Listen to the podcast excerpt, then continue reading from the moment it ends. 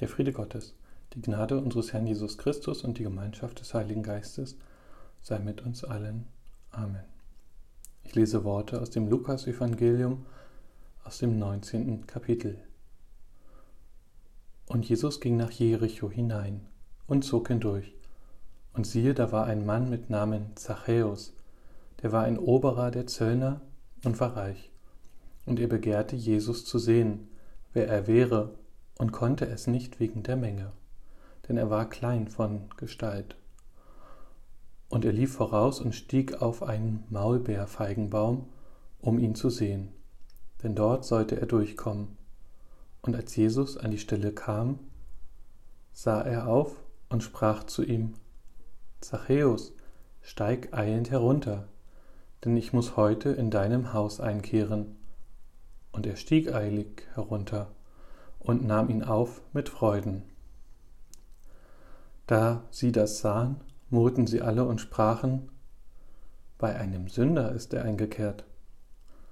Zachäus aber trat herzu und sprach zu dem Herrn, siehe Herr, die Hälfte von meinem Besitz gebe ich den Armen, und wenn ich jemanden betrogen habe, so gebe ich es vierfach zurück.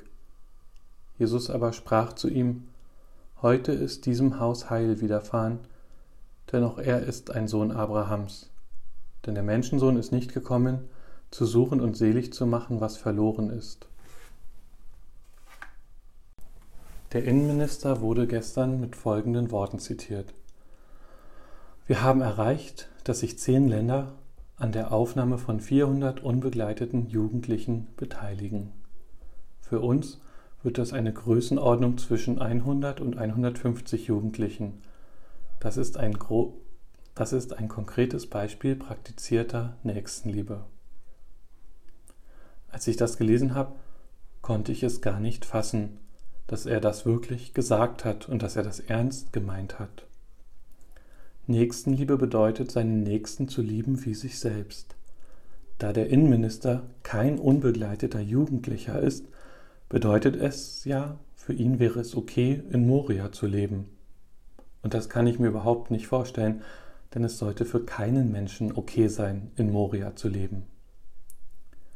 Wenn wir das Ganze auf die Situation mit dem Zöllner beziehen, dann gibt es für mich vier verschiedene Menschengruppen.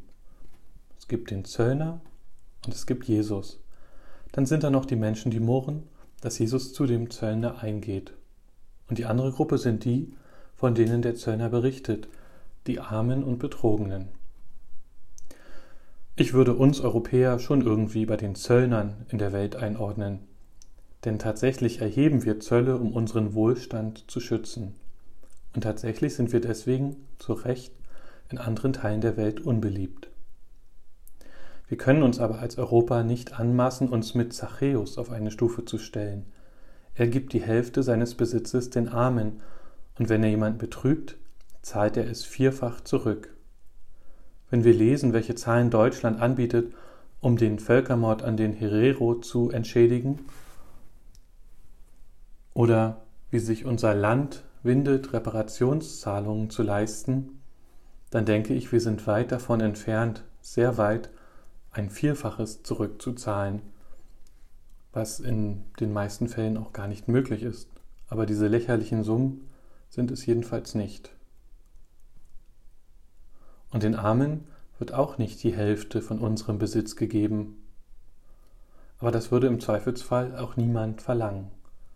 Aber wir müssen doch in der Lage sein, als Europa mit 600 Millionen Einwohnern für 13.000 Obdachlose Sorge zu tragen. Wenn ich die Nullen kürze, ist die Relation folgende. 60.000 Menschen müssten eine geflüchtete Person versorgen. Stattdessen spricht der Innenminister von 400 Menschen. Die Relation sieht dann folgendermaßen aus. 1,5 Millionen Menschen kümmern sich um eine geflüchtete Person. Ich glaube nicht, dass es notwendig ist, dass 1,5 Millionen Menschen die Hälfte von ihrem Besitz geben müssen, damit ein Geflüchteter davon leben kann. Wir sind eine säkulare Gesellschaft und wir müssen von der Politik nicht erwarten, dass sie christliche Maßstäbe für ihre Entscheidungen ansetzt. Aber wenn ein Politiker von Nächstenliebe spricht, dann muss er sich schon daran messen lassen. Und 400 Jugendliche haben für ganz Europa wirklich gar nichts mit Nächstenliebe zu tun. Was wir mit Zachäus und allen anderen Zöllnern als Europäer gemeinsam haben, wir sind unbeliebt. Und natürlich würden wir Jesus gerne zu uns einladen, und ich denke, das können wir auch. Wenn sich ein Politiker oder eine Politikerin mit christlicher Politik schmücken will, dann muss sie also tatsächlich nur Jesus zu sich einladen. Ich hatte es vergangene Woche schon auf der Homepage veröffentlicht, weil es der Wochenspruch war, der lautete, was ihr einen meiner geringsten Brüder getan habt, das habt ihr mir getan. Öfters, wenn ich diese Worte Jesu zitiere, bekomme ich ein Augenrollen. Das sagt er ja schon wieder. Immer wieder sagt er das. Das kennen wir doch schon. Jedes Jahr am Martinstag zum Beispiel geht es genau darum. Aber wenn Sie mich fragen, wann ich damit aufhöre, dieses Jesus-Zitat zu zitieren, dann würde ich sagen, wenn wir es endlich ernst nehmen, wenn wir endlich anfangen, danach zu leben. Aber wir müssen nicht bei diesem Jesus-Zitat in der Bibel aufhören. Die Bibel ist voll von Geschichten, wo es darum geht, Menschen mit Bedürftigkeit aufzunehmen. Auch im 139. Psalm, den wir am Sonntag gebetet haben, heißt es, und bettete ich bei den, mich bei den Toten, siehe, so bist du Gott auch da. Und man könnte natürlich ergänzen, und lebte ich in Moria, siehe Gott, da bist du auch da. Ich denke, es ist konsequent zu sagen, dass Gott in Moria ist und dass Menschen, die wir aus Moria zu uns holen, dass das bedeutet, dass wir Gott zu uns holen. Wenn wir Jesus wirklich von dort wegholen wollen, dann bedeutet das, wir müssen alle Menschen aus Moria in unser Haus Europa einladen. An dem gestrigen Sonntag ging es im Gottesdienst eigentlich darum, wo wir Gott begegnen, dass uns dort eine Wohltat entgegentritt.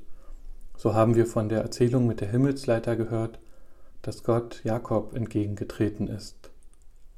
Ich plädiere nun dafür, dass wir Gott hineinlassen in unser Europa, und dass wir neugierig sind, mit welcher Wohltat er uns heute entgegentritt. Amen. Und der Friede Gottes, welcher höher ist als unsere Vernunft, bewahre unsere Herzen und Sinne in Christus Jesus. Amen.